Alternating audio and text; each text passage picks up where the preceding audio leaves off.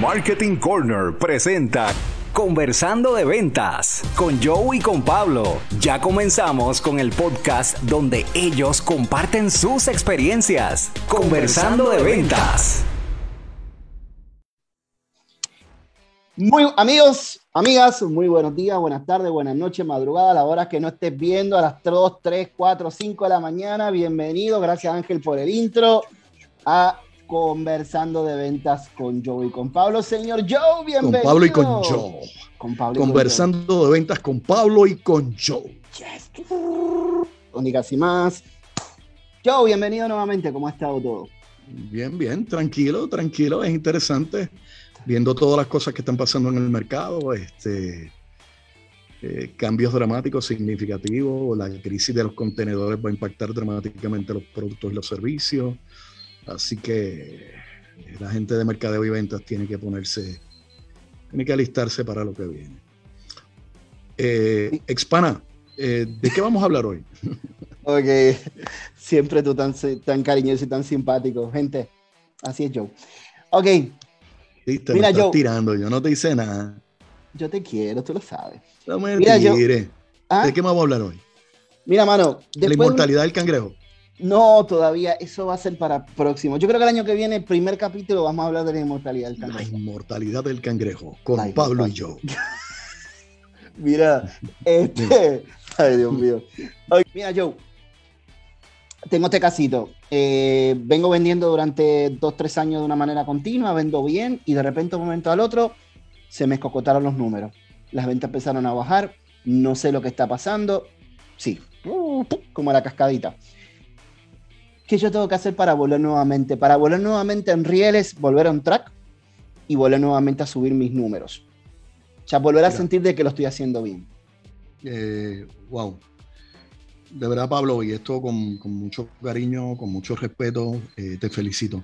Eh, de verdad, porque sé que estás haciendo un research profundo eh, de, temas puntuales, que es la palabra del momento, de temas puntuales que tienen que ver con marketing y venta. y yo te diría que en, en los 7.733 años que yo llevo capacitando profesionales de venta, y haciendo asesoramiento, consultoría a empresas. Yo te diría que en, casi todos los adiestramientos, 10 eh, o 12 personas se acercan para preguntarme exactamente eso. Mira, yo soy un buen vendedor, yo tengo un track record chévere, yo, eh, pero ahora estoy en una caída, estoy en un slump, eh, ¿qué puedo hacer? y, y, la realidad, Pablo, es que los datos empíricos te dicen que la mayor parte de las caídas en ventas se dan por dos razones. La razón número uno es por el concepto que tú y yo hemos hablado, que es la teoría o el concepto de la entropía. Y la entropía adaptado a ventas es que cada sistema, cada sistema va al caos de manera natural. Eh, por ejemplo, si yo dejo de cortar el césped o la grama en mi casa por dos meses, eh, a los dos meses voy a tener un, bosque eh, porque no la mantuve bajo control. Así que si yo dentro de mi gestión de venta no mantengo el control de las gestiones y hago variaciones, y a medida que vamos intensificando nuestra experiencia y nuestro trabajo, empezamos a cortar las esquinas, cutting corners, y empezamos a dejar atrás aquellas cosas básicas que son medulares de impacto seminal a los resultados de venta. Acuérdate, tú no tienes control de las ventas, tú solamente tienes control absoluto de las gestiones de venta. Y lo primero que empezamos a cortar son las gestiones de venta. Y eso al final del día se traduce en un bajón de venta. Esa es la primera razón, el, concepto de la entropía. Eh, y por eso es que mucho, mucho eh, profesional de venta no se da cuenta qué hice que me escocoté o qué dejé de hacer que me escocoté. Eh, la, otra razón, eh, igualmente válida, es que pierdo visión del concepto del biorritmo o ciclo de venta. Hay ventas que se pueden hacer un día, hay ventas que se tardan una semana, hay ventas que se tardan tres semanas, hay ventas que se tardan seis meses, y si es un producto de alta involucración, un producto complejo, se pueden tardar un año o un poquito más. Eh, y a veces nos enfocamos en la venta y dejamos a un lado la preventa, que es prospectar, planificar y cualificar. Y entonces dejamos de prospectar y seguimos enfocados en la venta y vendimos esto pero como el ciclo de ventas mío se tarda tres meses o cuatro meses, cuando acabé de vender esto, no tengo nada en el funnel, en el embudo de ventas no tengo nada. Y hay estrategias para salir de eso. Hay estrategias para salir de eso. Pero en realidad, las dos razones principales, las dos razones principales son, número uno, el que dejé de hacer unas actividades que hacía, las modifiqué sin darme cuenta, Dos, eh, que dejé de prospectar de manera intensiva y, generalmente el resultado lo vas a ver. Eh, la venta no se queda con nada. Si vendiste bien, te va a dar comisiones. Si vendiste mal, eh, te va a dar dolores de cabeza. es extremadamente justa. Lo hiciste bien, te premio. No lo hiciste bien, tú mismo te castigas. Esa es la realidad. Te pregunto una cosa, a veces puede ser también una cuestión de que caigo en zona de confort y muchas veces también al caer en zona de confort, cuando empiezo a ver de que no estoy logrando resultados, empiezo a echar culpas quizás a factores externos a mí, lo cual no quiero, no quiero ver que, que hay cosas que estoy haciendo como tú dijiste ahora mismo en todo lo que explicaste. Mira, tú, tú, tú, tienes razón, de verdad tú tienes razón, pero y, volvemos. Eh, hay una enfermedad, hay una enfermedad dramática en venta que se llama la excusitis, que es la inflamación de la glándula de las excusas. Una vez, una vez tú empiezas a buscar excusas, eh, no hay forma de enderezarte, porque lo primero que hay que hacer es aceptar que mis fracasos y mis triunfos son míos. Yo me los gané, mis triunfos no son tuyos, Pablo, mis triunfos son nuestros, pero mis fracasos son míos míos. Y yo tengo que aceptar mi fracaso, porque el éxito es el resultado de las buenas decisiones. Las buenas decisiones es el resultado de la experiencia y la experiencia es el resultado de haber metido la pata. Así que yo tengo que apoderarme de mis fracasos, son míos, porque son los que me van a permitir aprender. Y, y, es interesante, hay una cosa que, que se llama disonancia cognitiva, y es cuando hay dos conceptos que tienen conflicto, que chocan entre sí, y el cerebro eh, le da trabajo manejar esa disonancia. Por ejemplo, si yo creo que soy bueno y no empiezo a tener resultados, yo sigo pensando que soy bueno y no tengo los resultados para tratar de armonizar estas ideas que son divergentes, yo tengo que conseguir una, una razón que me elimine la disonancia. Y la razón es echarle la culpa a otro. y vamos a darnos cuenta que eh, el cerebro tiene una serie de mecanismos de defensa, de defensa desde la racionalización. No, es que nuestro producto está muy caro. No, es que el cliente está casado con otro proveedor. No, es que nosotros quedamos mal con ese cliente hace 99 años. Y como hace 99 años quedamos mal con ese cliente, ya no me quiere comprar. Y volvemos, usamos mecanismos de defensa para eliminar esa disonancia y poder buscar una justificación que nos tranquilice. Pero la realidad es la siguiente. Si no estás vendiendo, es que has variado algo en tu proceso de venta. Si no estás vendiendo, es que dejaste de prospectar. Y hay veces que hay una tercera, pero es mínima, es que tú tu presentación de venta, tu enfoque, tu pitch cambia de qué yo voy a proveer para el beneficio de mi cliente a qué tiene mi producto. Acuérdate, la gente no compra, la gente no compra producto. La gente compra el beneficio del producto. Por ejemplo, yo no compro champú. Si yo comprara champú, compraría metilparaben, propilparaben, yellow number 5, glicerina, fragancia. Yo no estoy comprando eso. Yo estoy comprando el cómo me va a quedar el cabello eh, una vez usé el producto. Y a veces nos olvidamos que el cliente lo que quiere es, háblame de los beneficios, what's in it for me. Eso es lo que yo quiero comprar, yo no quiero comprar lo que tiene. Yo creo que también es una cuestión del, del, de lo que se llama el win-win situation también. Y otra de las cosas, eh, Brian Tracy dice en uno de esos audiolibros que no lo que el producto puede hacer por ti hoy es lo que el producto puede hacer por ti mañana. Si tú vendes beneficios a futuro, el producto puede hacer por ti esto, esto y esto y esto y esto, hay más probabilidades que yo en vez de enfocarme en producto, me enfoque en los beneficios del producto y los beneficios a futuro, para que después vuelvas nuevamente a comprarme o contratarme o a renovarme, dependiendo cómo, cómo le fue. Ya, eh, al final del día, tú lo que estás buscando es un beneficio para el cliente. Beneficio para el cliente. Mira, a partir de, a partir de los 90 salió el concepto de venta de soluciones. No, yo vendo soluciones. Pero para vender soluciones, tú tienes que identificar cuál es el problema que tiene el cliente para darle la solución. Si no identificas el problema, no hablas del problema, no le puedes dar la solución. Y la gente se quedó con el concepto de solution selling, venta de soluciones, pero seguía vendiendo el mismo producto. No, no se enfocaban en hacerle descubrir al cliente cuál es su problema y, cuál es la solución. Y yo la tengo aquí para ti y la tengo de una manera cómoda y accesible y la puedes tener desde ya.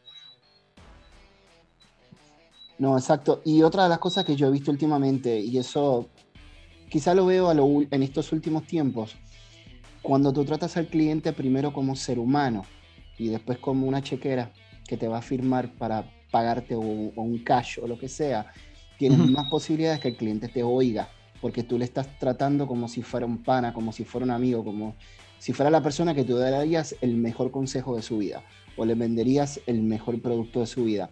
Pero a veces quizás el, vendedor, y a mí me ha pasado, que uno se enfoca como que, ay, quiero que me compre, quiero que me compre. Pero si yo digo, wow, cuéntame de ti, ¿cómo, cómo hiciste tu negocio? ¿Cómo empezaste poquito a poco? Y sobre todo, pequeño y mediano comerciante que aquí en Puerto Rico es el 92% de los comercios.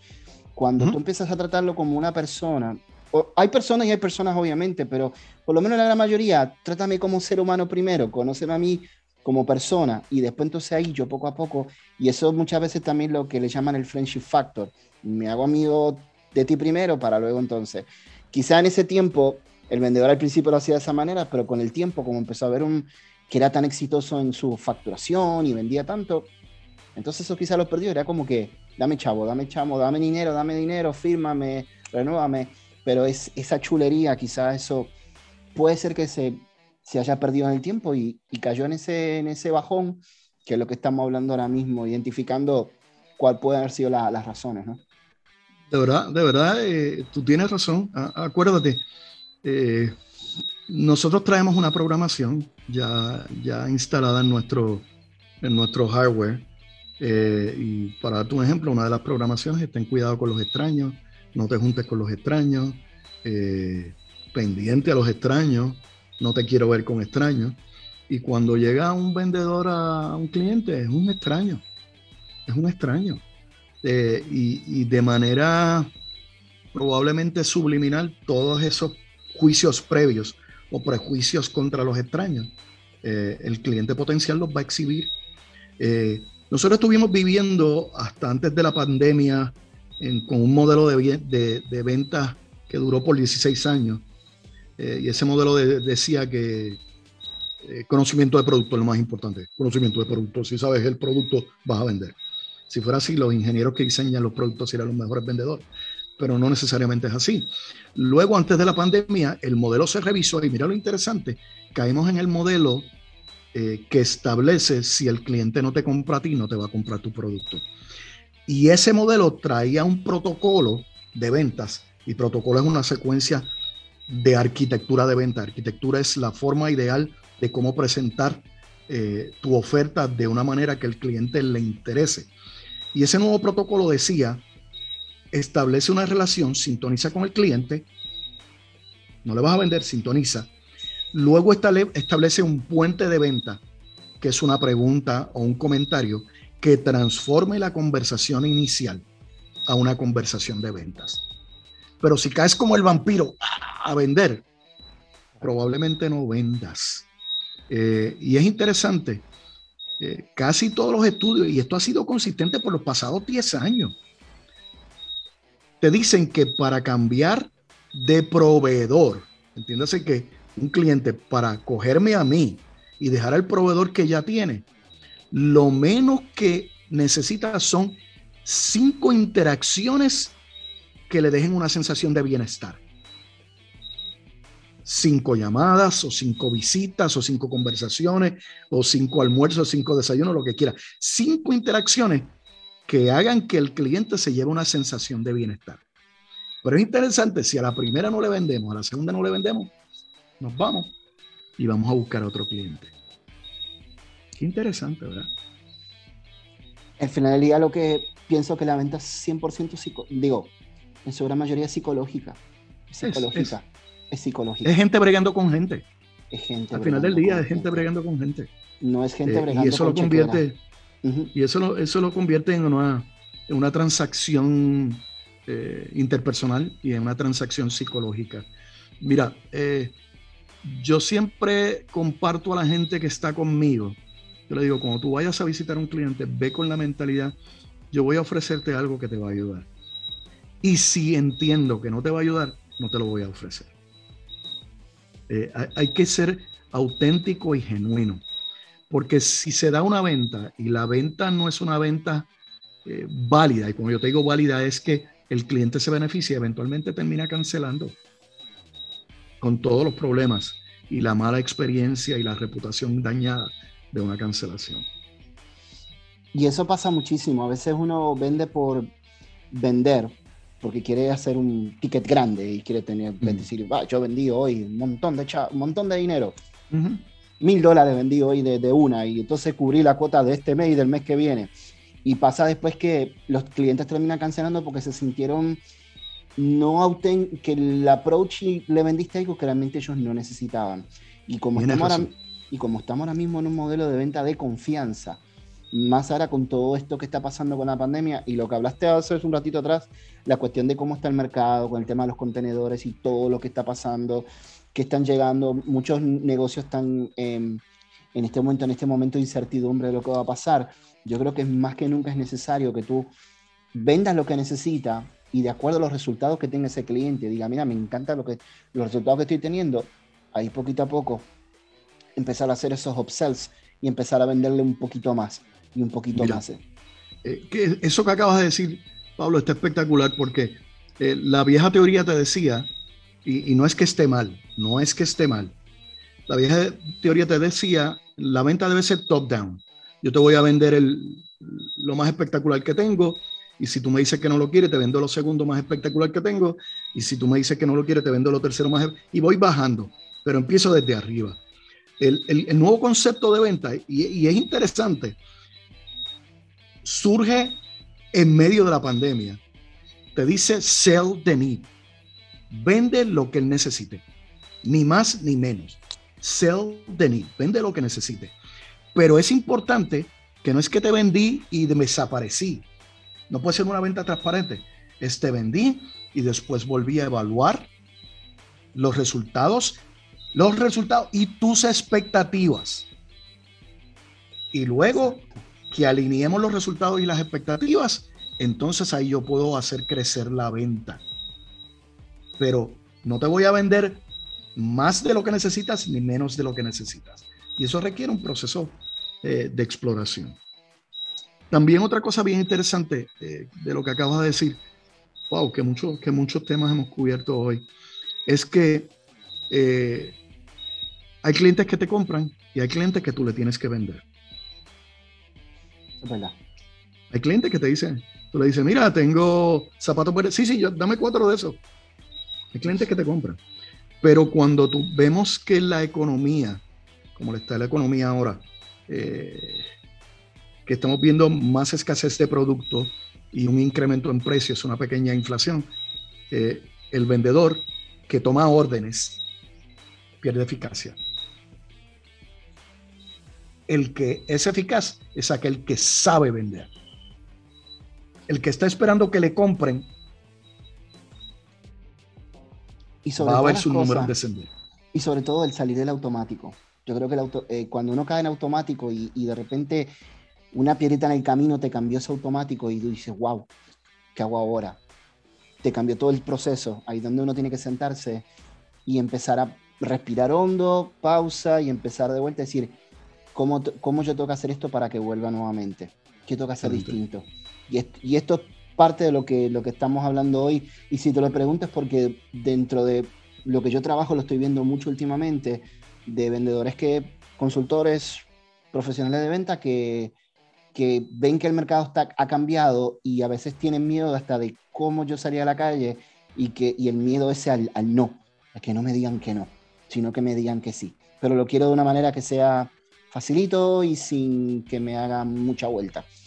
Y directo al grano. Cuanto menos me lo, doy, me lo haga difícil, mejor. Pero ya eso es el 15 a 20% de los clientes que vas a encontrar que, sea, que es un cliente que ya fuiste, le ofreciste lo que quería y, te compró en el momento. Y ya eso se encuentra, cada vez se encuentra menos. Joe, gracias por el tema. Para mí no es por nada, pero yo creo que esto ha sido de los podcasts más bonitos, más importantes para mí que yo he hecho hasta ahora por, el, por ese tema que yo veo mucho. Y como todo, gente, nosotros tocamos temas que estamos viendo día a día en el mercado. No es el tema clásico que quizás usted ve eh, quizás con otros colegas que la verdad hay colegas que son excelentes, pero muchas veces repetimos lo mismo. Ahora, esto es algo que uno lo ve el día a día, lo ve el día a día y lo que queremos es ver la manera que podamos ayudar para que, para que cada día sea, sea mejor. www.peakperformancepr.com José Joe Díaz en Facebook y en podcast Anchor, Anchor FM, Spotify, Apple, Google Podcast, conversando de ventas con Joe y con Pablo, así que, y en YouTube obviamente, conversando de ventas con Pablo y yo. Con Pablo y con Joe. Así que, gente, Joe, gracias. Gracias. que la pasen bien. Éxito. Se cuidan. Síguenos en Facebook, José Joe Díaz, en YouTube, Spotify, Apple, Google Podcast y Anchor FM. Conversando de ventas con Joe y con Pablo. Te esperamos en el próximo capítulo.